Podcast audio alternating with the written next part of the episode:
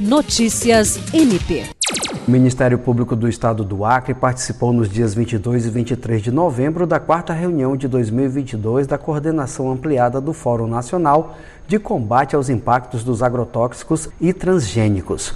O promotor de justiça Luiz Henrique Correia Rolim e o analista Paulo Henrique da Silva Souza foram os representantes da instituição na reunião. O promotor de justiça Luiz Henrique Correia Rolim, atualmente designado para responder pela primeira Promotoria de Justiça Especializada de Defesa do Meio Ambiente do Baixo Acre e pelo Centro de Apoio Operacional de Meio Ambiente, assumiu o compromisso de restabelecer as atividades do Fórum Acreano de combate aos impactos dos agrotóxicos.